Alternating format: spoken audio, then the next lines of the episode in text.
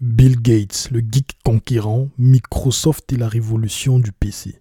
Découvrez la jeunesse de Bill Gates, un visionnaire dont le destin est lié à la naissance de l'informatique moderne. Enthousiaste et avide de savoir, il a dévoré des livres sur l'informatique, les affaires, la science et l'histoire, modélant ainsi son esprit pour devenir un futur homme d'affaires accompli. Entouré de camarades tout aussi passionnés, dont son futur cofondateur Paul Allen, Gates a fondé Microsoft, une start-up qui allait devenir l'une des entreprises les plus prospères de l'histoire américaine. Plongez dans cet épisode captivant pour comprendre l'ascension de Bill Gates, un jeune homme hyper compétitif déterminé à conquérir le monde de la technologie, vous découvrirez comment il a bousculé le marché, éliminant ses adversaires les uns après les autres pour devenir l'indétrônable géant de l'informatique.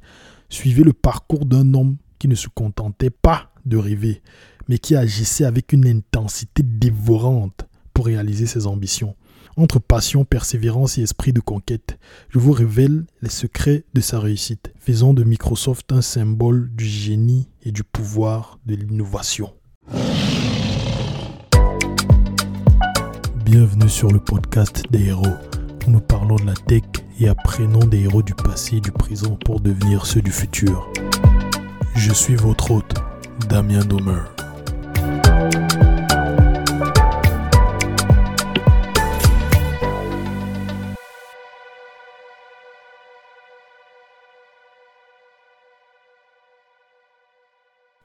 Est-ce que vous savez que ce podcast est disponible gratuitement sur YouTube, Spotify, Apple Podcast, Deezer, Google Podcast, Amazon Music et bien d'autres?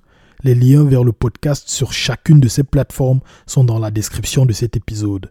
N'oubliez pas, s'il vous plaît, de vous abonner et d'appuyer sur la cloche pour ne manquer aucun épisode. Et si vous aimez, laissez une bonne note s'il vous plaît pour que l'algorithme puisse le proposer à un maximum de personnes. Merci.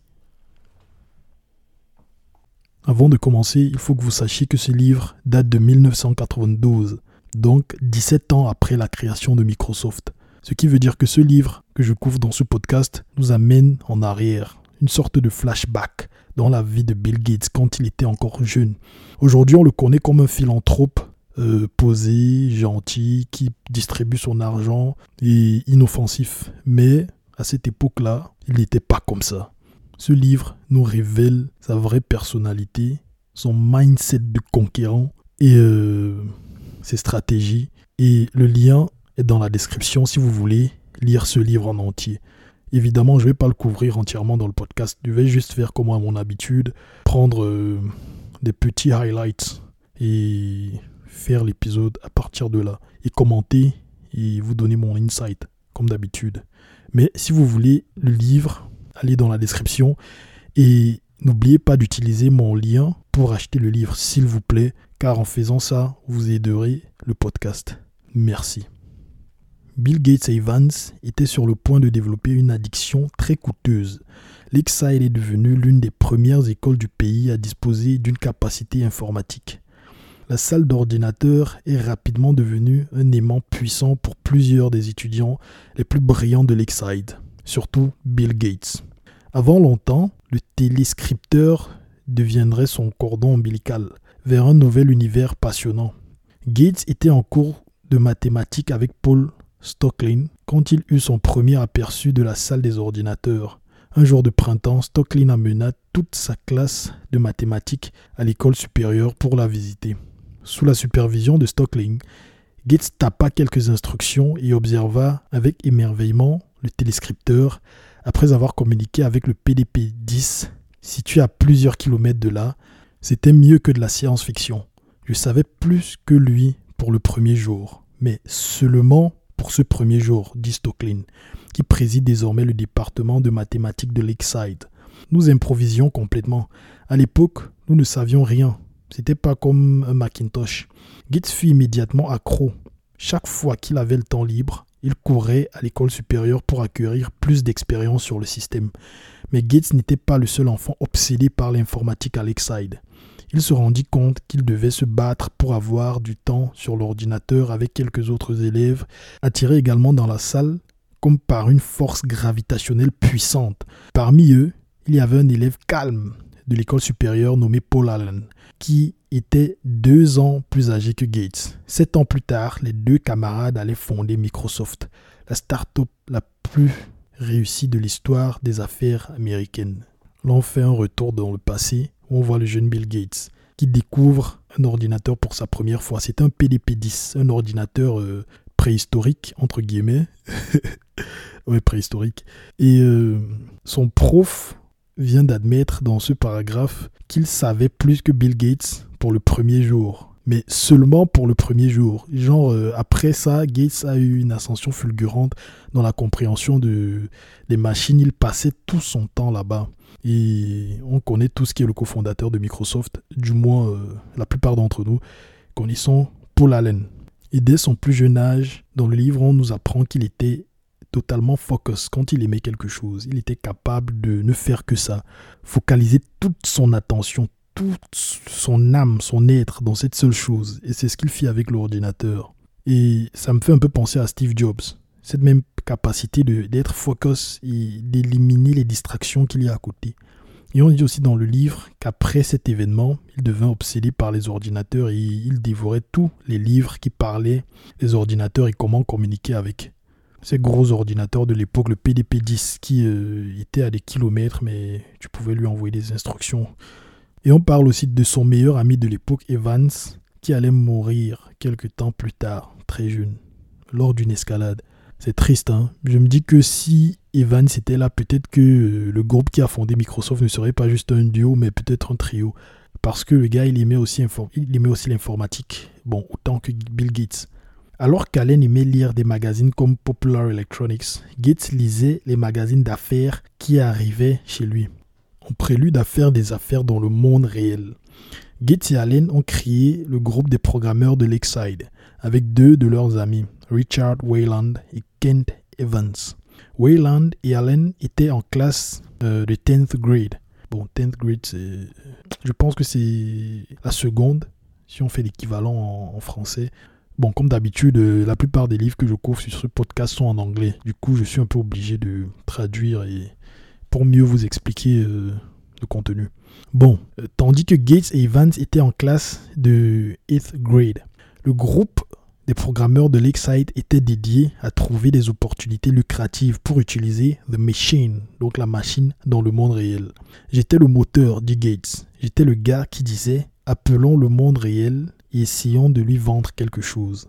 Comme il s'est avéré, c'est le monde réel qui les a appelés en premier. Et quelle opportunité incroyable c'était. Tout le temps d'ordinateur qu'il voulait allait devenir gratuit. Évidemment, le jeune Bill Gates, comme je l'ai dit dans l'introduction, ne se contente pas que de l'informatique. Donc, dans, dès son plus bas âge, il lisait des, livres sur le business, comment faire des affaires et tout et tout. Et euh, en plus d'être bon en informatique, il avait le mindset allez les gars, on va, on va se faire de l'argent. Et on remarque aussi qu'ils ont créé un club. Et il y a un truc, à force de lire les biographies, surtout les biographies des entrepreneurs euh, tech, je me rends compte qu'en fait, c'est dans les clubs qu'ils trouvent leur futur allié, donc leur équipe, leur, leur, euh, leur dream team, l'équipe qui va tout casser en fait. Et ils trouvent souvent ces gens à l'école dans des groupes, un peu comme le Homebrew Computer Club de, de Steve Wozniak ou euh, le club de Lev le fondateur de PayPal, et d'autres entrepreneurs. Et du coup, si vous êtes dans une école d'informatique et il y a un club, je vous conseille de le rejoindre parce que très souvent, les gens qui créent ces clubs sont très passionnés. Euh, moi aussi, j'ai fait partie d'un club quand j'étais en informatique à l'époque. Et bon, c'était en Afrique, on n'avait pas les mêmes opportunités, mais il y avait le mindset. Il y avait, euh, il y avait cette fougue-là. Et on codait, on passait nos nuits à coder, à boire. Euh, bref, ce podcast, je raconte trop ma vie ici. Bref, ouais. Du coup, si vous êtes en informatique et que vous voulez accomplir de grandes choses, je vous conseille de joindre un club. Et on voit aussi qu'ils étaient très talentueux. Genre, ils ont réussi à hacker l'ordinateur de l'université et modifier le temps qu'ils passaient sur l'ordinateur. À cette époque-là, euh, le temps passé sur l'ordinateur était comme euh, un currency, comme de la monnaie. Parce que les ordinateurs étaient limités, tout le monde voulait essayer et il n'y avait pas assez de temps. Mais eux, ils ont réussi à hacker le système d'exploitation du PDP-10 et diminuer leur temps, leur temps passé sur l'ordi, comme je l'ai dit. Puis ils ont puis ils ont été recrutés par la société qui fabriquait le logiciel de cet ordinateur pour détecter les bugs et les failles du système et les documenter. Et ce qui est bien, c'est qu'il les documentait en rajoutant leur nom. Et les plus grands bug detectors, les bug busters, c'était Bill Gates et Paul Allen. Dans le livre où on, documentait tous les bugs, leur nom apparaissait sans cesse. Et ça allait beaucoup les aider dans le futur. Donc si vous faites quelque chose, signez ce que vous faites. Parce qu'on ne sait jamais, une opportunité peut se présenter à vous plus tard, à partir de là. Et ils étaient payés euh, en temps d'utilisation de l'ordinateur euh, PDP-10. Et le livre nous dit qu'à cette époque, Bill était déjà hyper compétitif. Il cherchait toujours à être le meilleur dans tout ce qu'il faisait. Tout. Quand je dis tout, c'est vraiment tout. Dans le livre, vous verrez. Mary et Bill Jr. commençaient à voir ce comportement déshumanisant et addictif chez leur fils. Bien qu'ils ne l'aient jamais poussé dans une direction particulière auparavant, ils le firent maintenant. Ils lui ordonnèrent d'abandonner les ordinateurs, du moins pendant un certain temps. C'était une combinaison de choses, expliqua Gates, où les gens pensaient peut-être que nous sommes hors de contrôle et les gens pensaient que nous ne faisions attention à rien d'autre et que c'était une situation anormale. Alors mes parents ont dit Pourquoi ne laisses-tu pas tout cela de côté? Alors je l'ai fait. Il dit que ce n'était pas un gros problème. J'ai simplement fait autre chose. De la science, des maths. Il y avait une quantité infinie de choses à lire. Pendant au moins neuf mois, je n'ai rien fait avec les ordinateurs. Et il a lu avec le même engagement qu'il avait accordé aux ordinateurs. Il a dévoré plusieurs biographies. Je répète, il a dévoré plusieurs biographies, celles de Franklin Roosevelt, de Napoléon entre autres, pour comprendre, dit-il, comment les grandes figures de l'histoire pensaient. Il a lu des livres sur les affaires et la science, ainsi que les romans. Et ainsi, Bill Gates, le plus grand accro des ordinateurs dans la salle d'ordinateur de Lakeside, jura de ne plus toucher un ordinateur pendant près d'un an, de la fin du ninth grade jusqu'à la première moitié du 10th grade. J'ai essayé d'être normal, dit-il, du mieux que je pouvais. Pendant presque un an, on lui a dit, mon gars, tu touches pas d'ordinateur, tu deviens un accro, un junkie. Et on ne veut plus ça. Bon, ses parents lui ont dit ça. Et qu'est-ce qu'il fait? Il se plonge dans des biographies. Donc le gars fait ce qu'on fait dans ce podcast. Dans l'épisode de PayPal, je vous avais parlé de ce qu'Elon Musk faisait. Il s'est plongé aussi dans les biographies. Et il lisait non-stop la biographie de Richard Branson, euh, des, bon, des, plus grandes, des plus grandes personnes, j'en ai cité quelques. Mais l'épisode sur PayPal, je l'ai mis dans la description de, de cet épisode-ci. Vous pouvez l'écouter. Ouais. Euh, et qu'est-ce que je disais? Je disais, le gars se plonge dans les livres. Il savait déjà ce qu'il voulait faire. Il étudie comment les plus grands, ceux qui étaient là avant lui, réfléchissaient. Donc si vous écoutez ce podcast, sachez que vous êtes sur le bon chemin. Ça, j'en suis persuadé à 100%. Du coup, le gars a remplacé une passion par une autre. Business, science, affaires, tout. Il dévorait les livres et il acquérait des compétences diverses dans divers domaines. Mais après ces neuf mois, il allait rentrer dans la salle des ordinateurs et être tellement focus qu'il allait oublier même de se tailler les ongles, de bien s'habiller ou euh, de prendre des douches. se donner corps et âme à sa passion. Et il était aussi, euh, le livre nous dit qu'il était snob, il était condescendant envers ceux qu'il jugeait moins intelligents que lui. Il avait euh, plein de petits défauts, et c'est important de le dire, parce que ce n'est pas qu'un ange. C'est ça que j'aime sur ce, sur ce livre, et même sur les biographies. Il montre euh, le côté de, même le côté sombre aussi. Le livre nous dit beaucoup de choses à propos de ses, de ses tics. À cette époque, en classe de première, 11th grade, première c'est un peu 11th grade, euh, il fait la prédiction qu'il serait multimillionnaire à 30 ans. Donc le gars avait le mindset dès le départ. En première, il fait cette prédiction. Je pense que cette partie-ci est, bien documentée sur Internet. Le podcast va plus se concentrer sur ce qui n'est pas trop partout sur Internet. Et bon, vous verrez au fur et à mesure que qu'on va avancer. Et en lisant cette biographie, le lien dans la description, je, je le rappelle, et comparant avec celle de Steve Jobs, le lien aussi de celle de Steve Jobs. La biographie de Steve Jobs est dans la description. Et, euh, je fais aussi un épisode où je parle du jeune Steve Jobs. Steve Jobs et Gates étaient des rivaux à l'époque. Bref, c'est l'épisode 6 du podcast, si je me rappelle bien. Lien toujours dans la description. Beaucoup de liens dans, cette description, cette fameuse description. Bref, euh, je me rends compte que Gates, en lisant sa biographie, lisant celle de Steve Jobs, où on parle de Wozniak, je me rends compte que Gates était super bon, mais pas aussi bon que Wozniak. Du moins, Wozniak était meilleur techniquement. Wozniak, c'était un génie. Vraiment, quand je dis génie de l'informatique, c'est ce qu'il a accompli est phénoménal. Surtout qu'il était très jeune à l'époque. Steve, euh, Bill Gates maîtrisait le software. Et il s'en foutait royalement du, hardware. Genre, il n'était pas bon dedans. Et Bill Gates, c'est le genre de personne, quand il n'est pas bon sur un truc, bah, il le met de côté. Il n'aimait que les domaines dans lesquels il était super bon. Mais quand on voit Wozniak, Wozniak était bon en hardware et bon en software. Et c'est lui qui a créé l'Apple 1. Mélangeant hardware et software, il a créé le premier ordinateur personnel. C'était un génie, Wozniak. Il ne reculait devant aucun challenge. Par contre, Bill Gates était à lui seul une sorte de mélange entre Wozniak et Steve Jobs, parce que Bill Gates était bon techniquement et il avait un peu de ce business mindset que Steve Jobs avait. Donc c'était un peu un mélange des deux. Et c'est ça qui a fait sa force. Et je compare les deux parce qu'à cette époque-là, les deux, les deux, les deux, le duo, les deux duos de cofondateurs étaient rivaux. Il y avait le duo euh, Steve Jobs et Steve Wozniak et le duo Paul Allen et Bill Gates. Les deux étaient rivaux. C'était les deux génies de l'informatique de l'époque. Bref, si vous écoutez l'épisode, c'est Steve Jobs, de, je pense que vous comprendrez mieux. L'appel à l'aventure pour Bill Gates, l'Alter 80-80. Allen se promenait dans Harvard Square à Cambridge en route pour rendre visite à Gates, lorsqu'il s'arrêta à un kiosque et aperçut le prochain numéro de janvier de Popular Electronics, un magazine qu'il lisait régulièrement depuis son enfance. Cependant, ce numéro fit battre son cœur plus fort. En couverture se trouvait une image de l'Alter 8080, une machine métallique rectangulaire avec des commutateurs à bascule et des lumières à l'avant. Le premier kit de micro-ordinateur au monde qui rivalise avec les modèles commerciaux. Hurlait le titre de la couverture du magazine. J'ai acheté un exemplaire, je l'ai lu et je me suis précipité dans le dortoir de Bill pour lui en parler, dit Allen, qui travaillait toujours chez Honeywell à Boston, à proximité. J'ai dit à Bill, eh bien, voici notre opportunité de faire quelque chose avec Basic.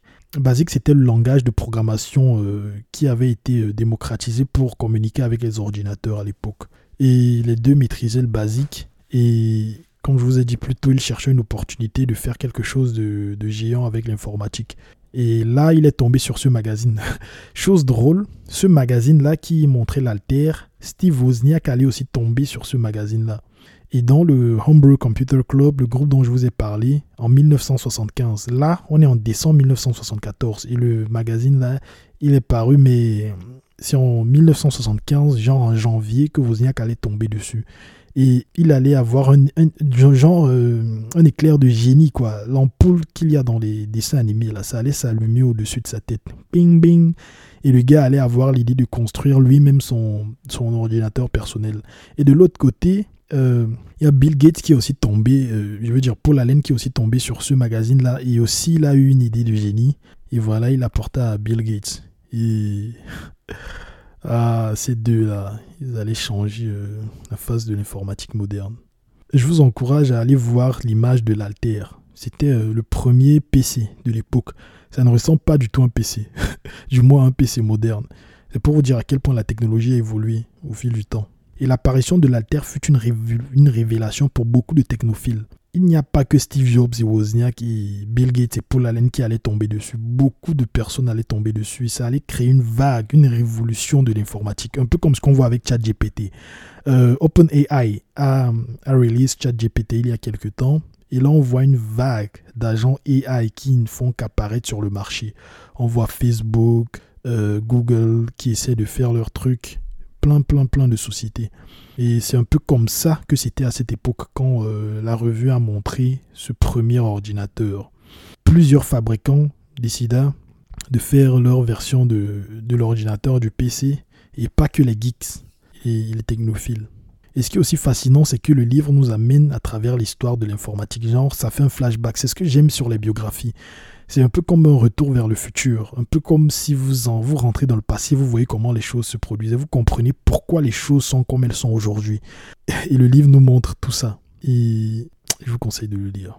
Je ne peux pas tout couvrir sur ce podcast, non. Mais allez-y. Et du coup, comme par coïncidence, les gars qui ont fabriqué l'Alter dont je vous parlais là, voulaient une version du langage de programmation basique qui pouvait marcher sur leur ordinateur. Pour que les utilisateurs pouvaient juste rentrer leur programme et l'ordinateur allait exécuter ce qu'il voulait. Du coup, euh, il fit une annonce où dans l'annonce, il disait que toute personne leur apportant le basique, il signerait un partenariat avec eux et ils se feraient de l'argent ensemble. Quoi. Ils vendraient euh, leur machine avec euh, basique. Et ce qui est marrant, c'est qu'à cette époque, les ingénieurs qui ont créé le, micro, le microprocesseur qui a été utilisé pour ce premier ordinateur ne pensaient pas que c'était possible de faire une version de basique qui marche pour cet ordinateur. Et ce processeur, ce microprocesseur, c'était l'Intel 8080, si je me rappelle bien, ouais. Et même les ingénieurs d'Intel ne pensaient pas que c'était possible. C'est ça qui est marrant. Mais Bill Gates et Paul Allen allaient voir cette annonce. Et ce qui s'est passé après, c'est que Bill Gates a pris son téléphone, il a décidé d'appeler le dirigeant de cette société-là pour lui dire qu'ils avaient une version de Basic qui fonctionnait déjà et qui pouvait marcher sur son ordinateur. Et vous savez quoi? Bill Gates ne l'avait pas. Il n'avait même pas encore commencé à coder le basique. Ni lui ni Paul Allen. Il n'avait rien. Mais juste qu'il a vu une opportunité en or, il a dit je vais la saisir. Et je ne veux laisser personne d'autre la saisir avant moi. Le gars n'avait rien. Nada, niet, nothing. Rien. Gars l'appela et le PDG de la société lui dit bon ok on va fixer une date de rendez-vous et vous allez montrer votre version et on va la tester sur l'Alter. Et je, tiens aussi à préciser que Bill Gates et Paul Allen n'avaient pas l'Alter en leur possession. Ils n'avaient pas cet ordinateur en leur possession. Mais après huit semaines environ de travail acharné, le duo Bill Gates et Paul Allen réussirent à créer une version de basique qui pourrait potentiellement fonctionner sur l'Alter. Et le jour de la présentation, Paul Allen se rend, il prend un avion, il se rend dans, il se rend où se trouve dans, le siège social de la société et il se rend compte qu'en fait ils ont oublié de coder le bootloader pour euh, load euh, le, logiciel. Le bootloader, c'est le logiciel qui se démarre, qui se lance au démarrage de, de l'ordinateur pour euh, enclencher le lancement des autres programmes sur l'ordinateur. Du coup, ce qui est... Les deux étaient vraiment des... C'était un duo magique. Paul Allen prit la décision de coder dans son vol. Il a codé le logiciel dans son vol sans tester. Et il prit le logiciel, il prit tout, il, il amena au siège social de la société. Et leur, euh, fatidique, le test. Et devinez quoi? Le logiciel a marché. Ça a marché comme sur des roulettes. Il y avait quelques bugs, mais ça a fonctionné. Et ils étaient les premiers à faire fonctionner tout ça. Des ingénieurs qui disaient que c'était impossible de créer une version de basique pour l'Alter, ils leur ont prouvé qu'en fait, ils avaient tort. Et c'est ainsi qu'il signa le partenariat avec cette société-là pour euh, créer euh, le basique pour, pour l'Alter. Et je tiens aussi à préciser Bon, j'entre un peu dans les détails techniques là. Je suis quelqu'un de très technique. Je suis, un, je suis un codeur, un ingénieur, donc je vais pas trop entrer dans les détails, mais je vais vous dire ceci. Je vais juste préciser ceci, après on continue. Euh, les langages de programmation à cette époque servaient de système d'exploitation. C'est un truc que j'ai appris à travers le livre. À l'époque, les ordinateurs étaient tellement primitifs il n'y avait pas de système d'exploitation pour euh, tourner. Le système d'exploitation, c'est le logiciel qui fait tourner votre ordinateur. Pour ceux qui ne savent pas, par exemple, le Mac, les Mac ont un système qu'on appelle Mac OS. C'est ça qui vous demande de, mettre les, de faire, de mettre les mises à jour et tout et tout. Euh, les, PC ont ce qu'on appelle Windows. Ouais, le logiciel Windows avec euh, les carrés bleus en bas de l'écran là. Ouais, c'est ça. Et il y a aussi le système Android et iPhone, tout ça, ainsi de suite. et iOS, pardon. Donc à cette époque-là, les ordinateurs étaient tellement primitifs qu'ils ne pouvaient fonctionner qu'avec un système, avec euh, un langage de programmation tout court, pas besoin de système d'exploitation. Et c'est ce langage-là que Paul Allen et Bill Gates ont construit. Bon, maintenant que les deux savaient comment faire de la moula, cling, cling, cling, et ils savaient comment faire de l'argent, ils avaient leur partenariat. L'alter était une révolution, bien qu'aujourd'hui, si on voit ça comme un truc primitif, c'était une révolution et tout le monde voulait acquérir un ordinateur Alter. Et le partenariat avec, euh, avec la société que Bill Gates et Paul Allen ont réussi à avoir euh, signifiait qu'ils auraient besoin de se concentrer sur le business et faire de l'argent. Du coup, il fallait qu'ils quittent l'école. Mais ses parents n'étaient pas d'accord. Bill Gates alla voir ses parents pour leur dire qu'il voulait quitter l'école. Mais ses parents ne voulaient pas. Non, tu ne vas nulle part. Et du coup, sa maman a essayé de le convaincre tant bien que mal, mais ça ne passait pas, elle n'arrivait pas à le convaincre. Et pour le convaincre de continuer ses études, sa mère alla voir un de ses amis très influents, espérant que cet ami-là allait le convaincre, allait convaincre Bill Gates. Bon, ainsi, Mary Gates s'est tournée vers un nouvel ami, Samuel Strom, un leader d'entreprise influent et respecté qu'elle avait rencontré lors d'une campagne de la United Way pour obtenir de l'aide pour son fils. Elle a arrangé une rencontre entre Bill et Strom, dans l'espoir que ce dernier convaincrait son fils d'abandonner l'idée de créer une entreprise, du moins pour le moment, et de poursuivre ses études à Harvard. Samuel Strom, un multimillionnaire autodidacte, philanthrope et dirigeant engagé dans la vie citoyenne, était souvent sollicité pour ses conseils, même par les personnes les plus influentes de la région. En 1975, il faisait partie des rares personnes dans la communauté des affaires de Seattle qui non seulement comprenaient la technologie informatique, mais avaient également la vision de l'avenir de l'industrie informatique. Alors que Gates était chez lui pendant ses vacances d'Harvard, Trump l'amena déjeuner au Rainier Club, le centre du pouvoir et des affaires de la ville.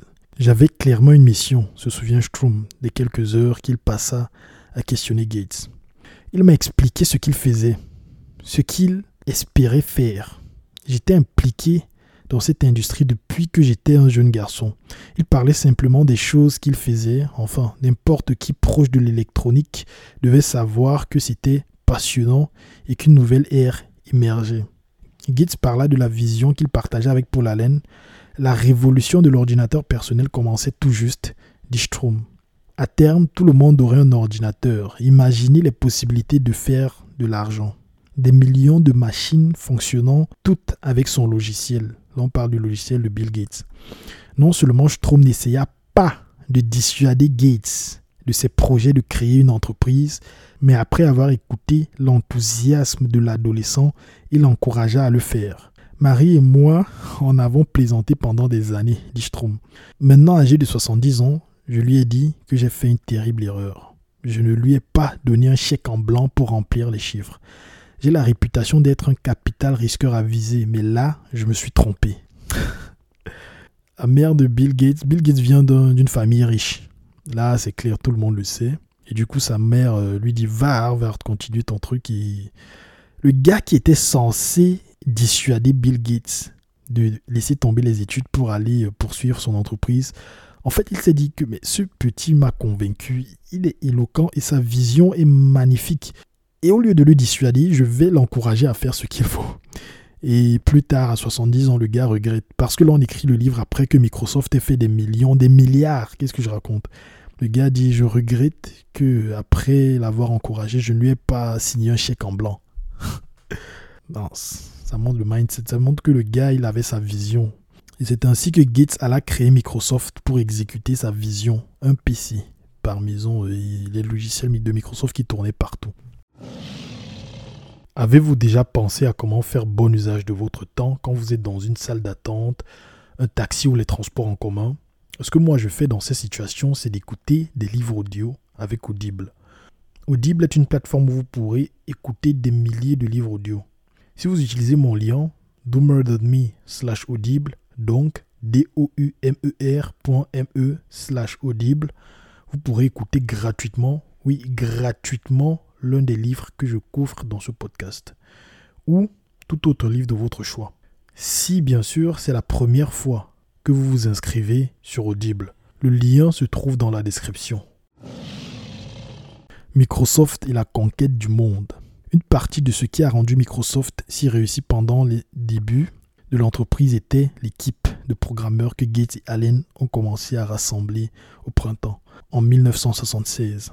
Ils sont devenus connus sous le nom de Micro Kids. Retenez bien ce nom, les Micro Kids. Des surdoués insomniaques qui voulaient rejoindre la croisade de l'ordinateur personnel. Des jeunes passionnés par l'informatique qui se poussaient aux limites de leur capacité et de leur endurance, repoussant les frontières du logiciel. Les Micro Kids.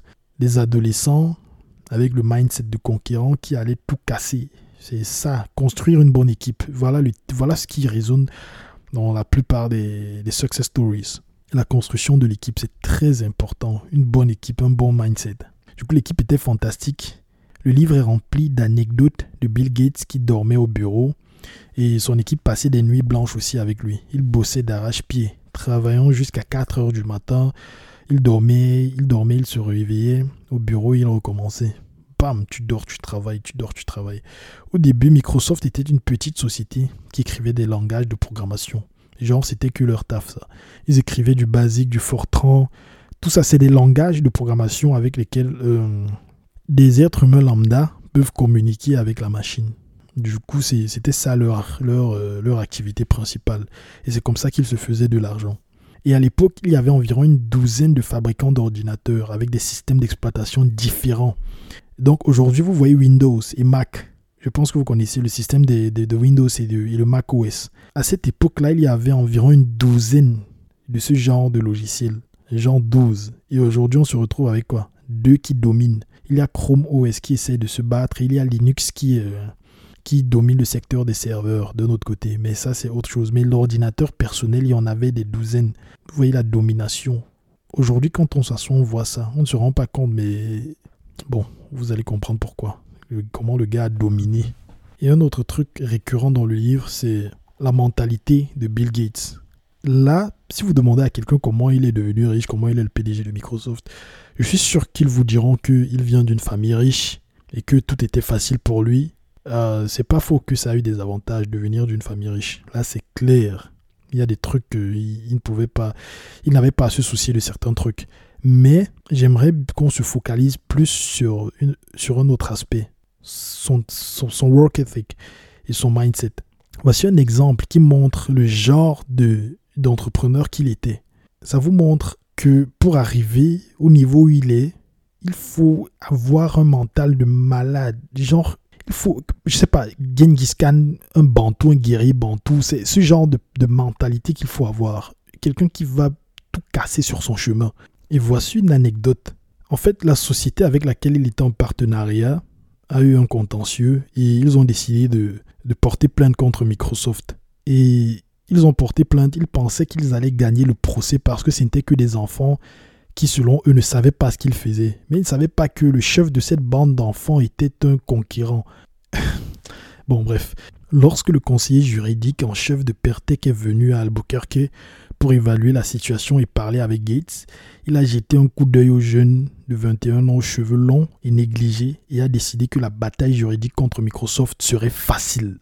Roberts avait averti Pertec qu'ils auraient fort affaire avec Gates mais personne ne l'écoutait. Pertec n'arrêtait pas de me dire que j'étais euh, déraisonnable et qu'il pouvait s'occuper de ce type, dit Roberts. C'était un peu comme si Roosevelt disait à Churchill qu'il pouvait s'occuper de Staline. La comparaison. Eddie Curry a convaincu Gates de rencontrer Roberts et l'avocat de Pertec. Ils se sont réunis dans une salle de conférence chez MITS pendant que Curry attendait à l'extérieur, en quelques minutes, il pouvait entendre les trois crier et s'énerver. Curry était inquiet que Gates se fasse sérieusement malmener. Il a passé un appel frénétique à Paul Allen chez Microsoft, informant d'appeler Gates et lui dire qu'il devait discuter d'une affaire urgente. C'était une ruse pour faire sortir Gates de la salle. Allen a passé l'appel et s'est précipité chez MITS pour attendre que Gates sorte. Curry se souvient que lorsque Gates est apparu, Bill a dit à Paul d'une voix très forte quelque chose comme Ces gars pensent m'avoir à leur merci, mais je me défends. Et il est aussitôt retourné à l'intérieur. Eh bien, je ne me suis plus inquiété pour lui après ça. L'audience a duré trois semaines, de 8 heures du matin à environ 5 heures de l'après-midi, chaque jour. On aurait dit que le grand géant Pertec s'acharnait sur ces pauvres gars de 19 ans et 20 ans et essayaient de voler leur travail de toute une vie, dit Roberts. C'est ainsi qu'ils ont joué leurs cartes, et ça a plutôt bien marché. J'ai dit à Pertec qu'ils devaient traiter Gates avec fermeté, mais ils ne l'ont pas fait. C'était une erreur fatale. Il s'est avéré qu'il a tout gagné. J'étais naïf, dit Roberts. Ça sonne égoïste maintenant, mais j'étais vraiment préoccupé par le fait de ne pas essayer de rouler ces gars. Bill n'avait que 19 ans et Allen seulement quelques années de plus. Mais il s'est avéré qu'ils étaient beaucoup plus matures que moi. Bill l'était certainement. Paul est un homme totalement honorable. Vous entendez l'anecdote? Après une bataille judiciaire de, des géants d'un secteur avec des dizaines d'années d'expérience, des vieux, des gars qu'on dirait euh, des vétérans, ils n'ont pas pu, ils n'ont pas pu gérer le jeune Bill Gates. Et le gars, il, était féroce, il ne reculait devant rien. Et ce genre d'anecdotes de ses ennemis allait être nombreuses. Gates était un conquérant. Vu qu'on étudie l'ascension de Bill Gates, il faut aussi qu'on euh, parle de notre aspect de lui. Ce n'était pas que l'informatique qui le passionnait. Il aimait beaucoup l'informatique, mais il adorait aussi le business. C'était un businessman avéré. Et on parle un peu dans le livre de ses techniques, sa façon de faire du business. Il a pris des décisions euh, très importantes qui ont aidé Microsoft à se faire beaucoup d'argent avec des investissements mineurs.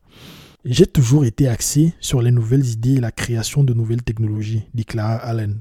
Bill sautait occasionnellement dans le processus et s'impliquait, mais il était toujours davantage concentré sur l'aspect commercial, attiré par les relations commerciales. À Harvard, Gates lisait des livres sur les affaires comme d'autres étudiants masculins. Il lisait Playboy. Il voulait tout savoir sur la gestion d'une entreprise, de la gestion des personnes à la commercialisation des produits. Il empruntait même des livres sur le droit des sociétés. Bill faisait tout, déclara l'un des programmeurs. Il était le vendeur, le leader technique, l'avocat, l'homme d'affaires, la liste est longue. Gates a en effet obtenu l'aide juridique pour certains des gros contrats de l'entreprise. On ne construit pas une société extraordinairement prospère en se focalisant juste sur la techno ou le produit. Le business et la vente, c'est très important aussi. Et le gars, il le savait. À 19 ans, il savait que c'était important. Il était impliqué dans tous les aspects de Microsoft même le code, le business, tout. Mais c'était bien. Aujourd'hui, quand, je lis ça, c'est genre, euh, il a l'air d'un héros et tout, super fort et tout, mais c'est pas tout le monde qui peut faire ça. C'est pas tout le monde. Et aussi, c'est pas toujours productif pour sa société. Il faut déléguer. Le gars, il avait du mal à déléguer. C'est un des. Je pense que c'est un point fort, mais c'est aussi un point faible. En fait, c'est même pas que je pense. Au bout d'un moment, Microsoft est devenu tellement gros, sa manie de tout vouloir contrôler a failli faire euh, que Microsoft chute. Et dans le livre, ils ont dans les détails.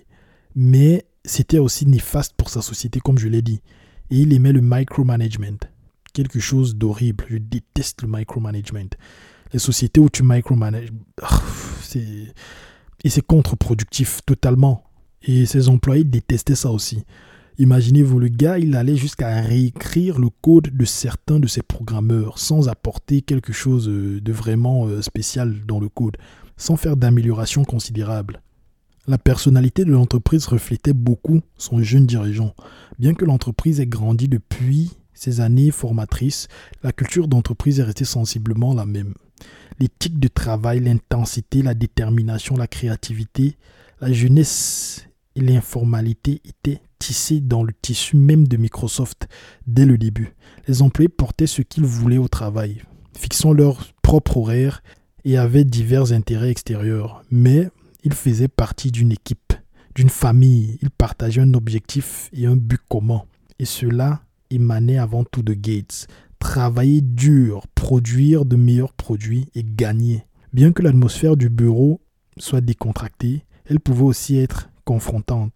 Gates était très exigeant et le travail était intense. Bill poussait toujours, dit un programmeur. Nous faisions des choses que je trouvais très astucieuses. Il disait, il disait Pourquoi n'avez-vous pas fait ceci ou pourquoi n'avez-vous pas fait cela il y a deux jours? C'était parfois frustrant. Mais les micro kids s'attendaient à être challengés. Et ils s'attendaient à pouvoir challenger Gates. En fait, ils voulaient qu'il se dispute avec lui.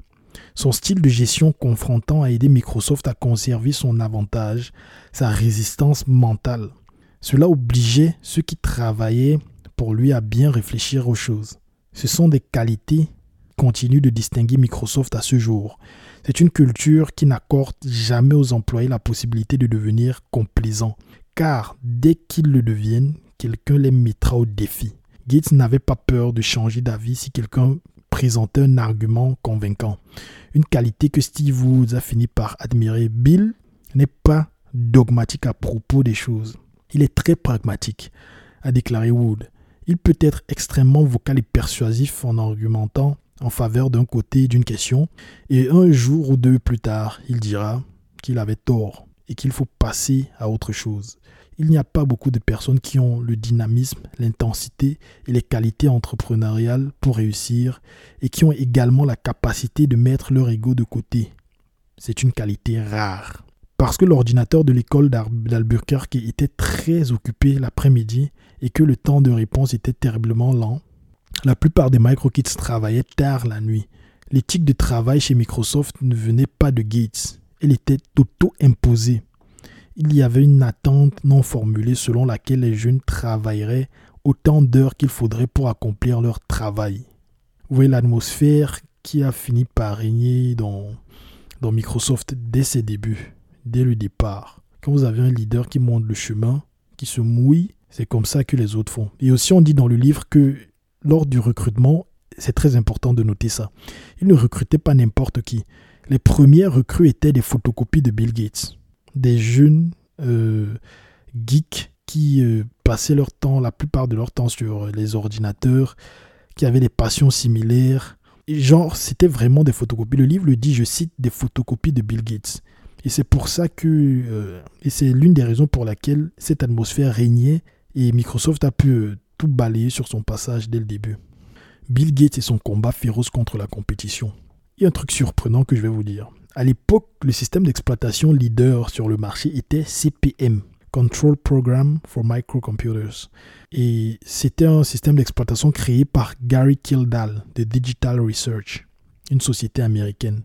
Mais est-ce que vous en avez déjà entendu parler? Non, je suis sûr que non sauf euh, des personnes vraiment, vraiment intégrées, impliquées dans l'histoire de l'informatique ou des vieux, pourraient me dire qu'ils ont entendu parler de ça. Mais à l'époque, Microsoft n'avait même pas de système d'exploitation Windows, DOS, ça n'existait pas. Microsoft n'était que dans le marché de création de langages de programmation pour les ordinateurs. Au début, les langages de programmation servaient de système d'exploitation, comme je l'ai dit, mais plus tard, au fur et à mesure que les ordinateurs devenaient sophistiqués, il fallait un logiciel pour tout orchestrer. il fallait des systèmes d'exploitation modernes, très flexibles, et à travers lesquels on pouvait rentrer des commandes et faire des choses. Du coup, les gens créaient leur système, mais CPM dominait je l'ai répété déjà deux fois pour que vous compreniez bien. IBM voulait un système d'exploitation pour son nouvel ordinateur. Il ne savait pas trop vers qui se tourner pour euh, le système d'exploitation à cette époque. Et Microsoft avait un partenariat avec IBM.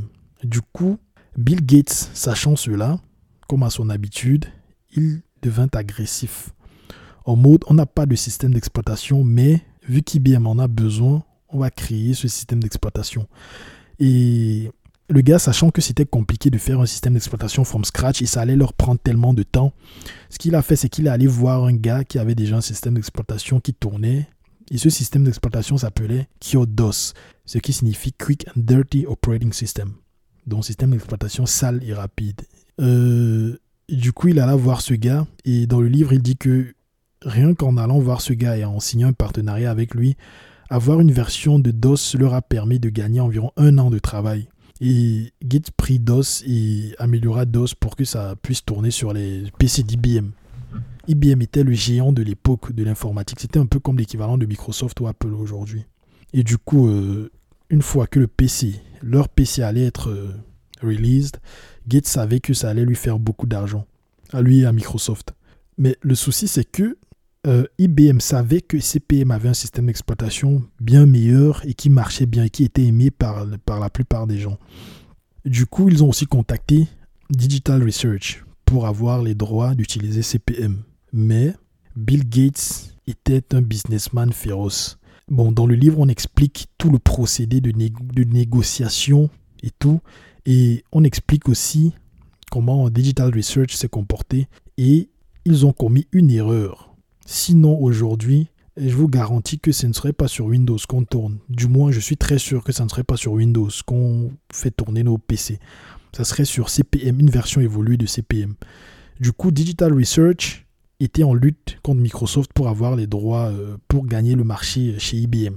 Mais Digital Research fut une erreur que Bill Gates, Bill Gates n'allait pas faire. Bill Gates, Bill Gates a pris cette opportunité pour euh, gagner, euh, gagner ce contrat. Et c'est ainsi que Digital Research fut euh, relégué au deuxième plan, malgré le fait que leur système d'exploitation était supérieur. Bon, je ne vais pas rentrer dans les détails de leur dispute et de, leur, euh, de, la signature du contrat. Je vous conseille de lire le livre dans la description. Et puis IBM, quelques temps plus tard, euh, rendit public leur ordinateur et les ventes furent phénoménales. Et c'est ainsi que Microsoft il gagnait de la notoriété dans le marché du système d'exploitation qu'il venait à peine d'intégrer, d'intégrer ce marché, mais les voilà qui étaient déjà placés là-haut avec beaucoup de ventes. Et à partir de là, Gates allait commencer à s'étendre brutalement dans le marché de d'autres petites sociétés, des sociétés plus petites que Microsoft, créer des logiciels euh, concurrents et euh, gagner leur part de marché et les dévorer. Voici un exemple simple. À cette époque, donc dans les années 80, le meilleur outil de word processing, c'était WordStar. Le meilleur outil de spreadsheet était Lotus 1, 2, 3. Et le meilleur système d'exploitation était CPM. Word processing, c'est Word. Aujourd'hui, l'outil le, plus utilisé, c'est Microsoft Word. Aujourd'hui, l'outil le plus utilisé de spreadsheet, c'est Excel. Ce n'est pas Lotus 1, 2, 3. Je ne savais même pas ce que c'était que Lotus 1, 2, 3 avant de lire ce livre, jusqu'à ce que je lise ce livre. Et pareil pour CPM. Aujourd'hui, on ne connaît que les produits Microsoft. C'est très facile de, de ne même pas savoir ce qu'était la compétition à l'époque. Mais ces gars-là se sont fait anéantir simplement. Mais le processus d'annihilation de ces gars-là, c'était pas. Bon, quand je dis anéantir, c'était plus dans la compétition. C'est pas comme s'il est venu avec un pistolet sur leur tête et leur a dit de, quitter le marché. Non. C'est juste que Bill Gates et Microsoft a réussi à entrer dans un marché qu'ils ne dominaient pas du tout, mais ils ont réussi à s'imposer de telle sorte qu'ils ont fait, ils ont eu un monopole sur ce marché-là. C'est ce que j'essaie de dire. Et du coup, mais ce processus-là s'est passé lentement. Le livre nous détaille comment ça s'est passé. Je vais vous dire un peu vite fait comment ça s'est passé, mais il faudrait que vous sachiez que c'était lent. C'était pas rapide du tout. Au début, euh, ça a pris du temps, mais ils ont continué. Voici un passage qui illustre ça. À l'époque, MicroPro avait le programme de traitement de texte le plus vendu intitulé WordStar. Lotus a annoncé un programme de feuilles de calcul, genre comme Excel, connu sous le nom de 123. Lotus 123. Vers la fin de 1982, qui a rapidement surpassé le populaire VisCalc. VisiCalc, c'était un logiciel un peu comme Excel, mais pour l'époque. Il n'était clairement pas suffisant pour Microsoft de battre la concurrence. Gates voulait éliminer ses adversaires du terrain de jeu. Bill a vite appris que tuer la concurrence est le nom du jeu, a déclaré un cadre de Microsoft qui était avec l'entreprise au début des années 80. Il n'y a tout simplement pas tant de personnes par la suite pour vous défier. Dans la théorie des jeux, dans le Game Theory, vous améliorez la probabilité de gagner si vous avez moins de concurrents. Bien sûr, c'est logique. Et le gars, il allait appliquer cette logique-là. Et l'un des passages qui m'a le plus marqué dans le livre, c'est le véritable avantage fondamental de Microsoft n'est pas le système d'exploitation, donc euh, le système Windows qu'on connaît, mais Bill Gates lui-même. Il ne permet jamais à Microsoft de se laisser aller. Il traite toujours avec le problème. Toutes les autres entreprises laissent quelque chose d'autre entraver leur chemin, mais Gates est tenace. C'est ce qui fait peur, dit-on de lui. On a noté que les premières versions de Microsoft Word et de Windows ont été des échecs sur le marché car elles ne fonctionnaient pas bien mais Gates revenait toujours jusqu'à ce qu'il réussisse. Bill revient toujours comme la torture chinoise de l'eau, déclare Alsop. Les gens ont peur de Microsoft parce qu'ils sont si persévérants. Ils ont exécuté mieux que n'importe quelle autre entreprise. Les autres ne se sentent pas capables de rivaliser avec Microsoft. C'est un manque de confiance en soi. Toutes les autres entreprises ont fait des erreurs. Est-ce que Microsoft a un avantage déloyal qui se traduit par des produit inférieur dans l'industrie, c'est le mythe. C'est ce que tous les concurrents veulent vous faire croire. Microsoft rend plus difficile la concurrence car il s'attaque constamment aux problèmes. Il a contraint Lotus, donc la société qui a fait Lotus 1, 2, 3, il a contraint Lotus à lui seul à améliorer ses produits. Lotus ne faisait pas un bon travail pour mettre à jour ses produits. Mais à cause d'Excel, Lotus a clairement ressenti une menace concurrentielle. C'est là l'ironie la raison pour laquelle Microsoft a une telle emprise sur l'industrie, un monopole, c'est qu'il fabrique de meilleurs produits. Là, c'est quelqu'un d'avisé qui, euh, qui décrit comment Microsoft était perçu à l'époque. Les compétiteurs, les concurrents de Microsoft, ils avaient le seum. Ils étaient, euh, ils étaient enragés parce que Microsoft prenait leur part de marché. Et il fut un temps où Microsoft fut attaqué par plusieurs entreprises et même par le gouvernement américain pour concurrence déloyale.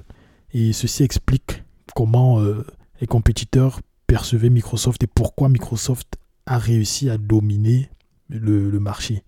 Et on dit que c'est tout est parti à, tout est parti de, de la férocité de Bill Gates. Aujourd'hui, quand on le voit, on voit un vieil homme, un vieil homme euh, qui a l'air fragile, un vieil homme qui a l'air euh, docile, passif. Et je vous avoue que on est loin d'imaginer comment il était dans sa jeunesse. Et là, je vous, vous ai rien dit en fait. Je vous ai dit que quelques highlights parce que je peux pas. Déjà, c'est un podcast. Je peux pas faire un podcast qui dure 24 heures. Lol. Mais et ça, c'est pas bien de lire tout le livre. Ça se fait pas. Mais je vous conseille de lire le livre. Si vous utilisez mon lien, vous aidez le podcast. Euh, je vous rappelle. Donc, euh, s'il vous plaît, en achetant le livre, utilisez mon lien qui est dans la description. Merci. Maintenant, vous m'avez dit que vous aimez cette partie. Plusieurs personnes m'ont dit, beaucoup de mes auditeurs. Du coup, vous qui restez jusqu'à la fin de l'épisode et écoutez patiemment pour entendre les leçons que j'ai apprises de la vie de ces entrepreneurs et de ces gens extraordinaires, je vous remercie encore. Vous êtes les vrais. Et donc, voici les leçons apprises de la vie de Bill Gates. Première leçon, bien. Comme Microsoft, utilisez cette stratégie pour dominer votre marché. Déployez une première version pas si bonne, mais fonctionnelle de votre produit, puis améliorez-la avec le temps. C'est la stratégie utilisée par Microsoft Word, comme mentionné dans la biographie de Bill Gates, lien dans la description. Je cite La première version de Word pour PC était un programme assez médiocre et les critiques étaient mitigées. Word a été largement critiqué pour être trop technique et difficile à apprendre. Selon Simoni, Word était en avance sur son temps. Certains concepts, comme la souris, étaient intimidants pour les utilisateurs, et Simoni s'est reproché d'avoir insisté à tort pour que Word utilise le jargon de l'industrie de l'édition, tel que Folio, par exemple, ce qui pensait plus tard avoir contribué à un démarrage lent. Il ne fait aucun doute que la version 1 de Word ou la version 1 de Multiplan, Multiplan c'est l'ancêtre d'Excel, ce qui allait devenir Microsoft Excel, la version 1 de Multiplan n'ont pas connu le succès incroyable des autres programmes de leur catégorie, a déclaré Simoni. Ce sont des déceptions tactiques, mais je pense que ce sont des succès stratégiques fantastiques. Microsoft finirait par réussir avec Word, mais cela nécessiterait plusieurs révisions majeures. Cela deviendrait une tendance avec la plupart des produits d'applications initiaux de l'entreprise pour les PC, IBM et les ordinateurs compatibles. Donc, faites un truc qui marche, qui n'est pas très joli, balancez ça sur le marché, vous allez avoir des gens qui vont euh, crier, vous n'allez pas dominer le marché avec ça, mais au moins vous allez apprendre ce qui marche et ce qui ne marche pas. Et surtout, soyez agile, adaptez-vous vite à ce que les gens veulent. C'est un truc qu'on voit partout, ce n'est même pas une leçon que qu'on apprend seulement avec, euh, avec la vie de, de Bill Gates ou de Microsoft. PayPal a fait pareil, Elon Musk a fait pareil. Et c'est une leçon que Elon Musk nous dit dans, dans le livre sur PayPal. Mais là, je vous, je vous répète ça ici pour que vous voyez un peu à quel point même les grosses sociétés peuvent utiliser ça. Et, et ça peut marcher pour elles. Pas que les startups comme PayPal était à l'époque. Deuxième leçon, monopolisez les petits marchés puis étendez-vous aux marchés plus vastes. Microsoft l'a fait en monopolisant le petit marché des langages informatiques puis en s'étendant au marché des systèmes d'exploitation qu'ils ont dominé pour finalement entrer sur le marché des applications avec Excel et Word. Euh, Peter Thiel préconise cela dans son livre De 0 à 1. Vous pouvez écouter ces sages stratégies dans l'épisode 9 de ce podcast. Le lien est dans la description. Troisième leçon, Bill Gates et Microsoft nous prouvent que la meilleure façon de vendre est de croire en ce que vous vendez, tout comme l'a dit Phil Knight dans sa biographie. Phil Knight, c'est le fondateur de Nike, l'équipementier sportif. Et voici la preuve de, cette leçon. La performance du petit groupe de programmeurs de Microsoft était inégale durant les premières années de l'entreprise. Les délais étaient souvent manqués, les produits n'étaient pas toujours bien conçus et les contrats devaient être révisés en raison des obstacles ou des retards imprévus. Ce qui maintenait l'entreprise n'était pas la capacité de Gates à écrire des programmes ou à produire du code malgré sa maîtrise vantée des détails, des nuances de la communication avec des fragments de silicium. Gates soutenait Microsoft grâce à un travail acharné de commercial. Pendant plusieurs années, il était le seul à effectuer des appels à froid et à marchander, cajoler, intimider et haranguer les fabricants de matériel de l'industrie émergent de l'ordinateur personnel, les convainquant d'acheter les services et les produits de Microsoft. Il était le meilleur genre de vendeur qui soit. Il connaissait le produit et y croyait. De plus, il abordait chaque client avec un zèle d'un véritable croyant. Depuis le jour où il a formulé pour la première fois le mantra de Microsoft, un ordinateur sur chaque bureau et un logiciel Microsoft dans chaque ordinateur. Voilà. Je, n'ai rien à rajouter à ça. Ça dit tout. Ça dit tout. Et la dernière leçon, le système d'exploitation Windows a failli ne jamais voir le jour à cause du micromanagement de Bill Gates. Cette anecdote prouve que le micromanagement ne devrait pas être utilisé en entreprise. Bill Gates utilisait ça et il a failli s'en mordre les doigts. Gates ne prêtait aucune attention à sa chaîne de commandement. Déléguer la prise de décision sur un projet aussi important que Windows était une abomination pour lui. Et il intervenait dans chaque décision, aussi minime soit-elle. Il était là en train de tout micromanager tous les jours. Et cela se produisait tout le temps a déclaré un ancien membre du groupe des systèmes interactifs. Les gens avançaient dans leur travail et nous découvrions dans notre dos que Bill avait complètement inversé la direction que nous prenions et ne s'était même pas donné la peine de nous en informer. Ce n'était pas qu'une simple irritation mineure. Chaque fois qu'un changement était effectué ou un problème découvert, cela coûtait du temps à l'entreprise. Les changements apportés par Gates amélioraient généralement le produit, mais les retards avaient un effet cumulatif qui nuisait au moral. McGregor plaidait pour plus de programmeurs et plus de temps. Lui et Gates avaient de vifs désaccords bruyants sur la durée que prenait le projet.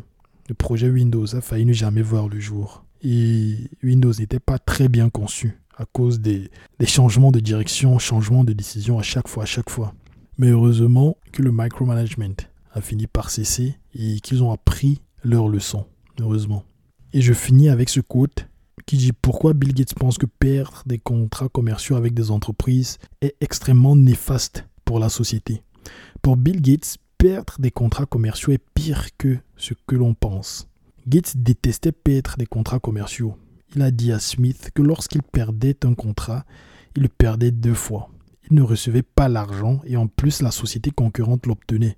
Si l'accord valait 50 000 dollars, alors vous aviez essentiellement perdu 100 000 dollars car c'était la différence entre ce que vous auriez pu avoir et ce que quelqu'un d'autre a obtenu. Nous avions une règle sur laquelle nous étions tous les deux d'accord, se souvient Smith. Nous ne perdrons jamais un contrat commercial.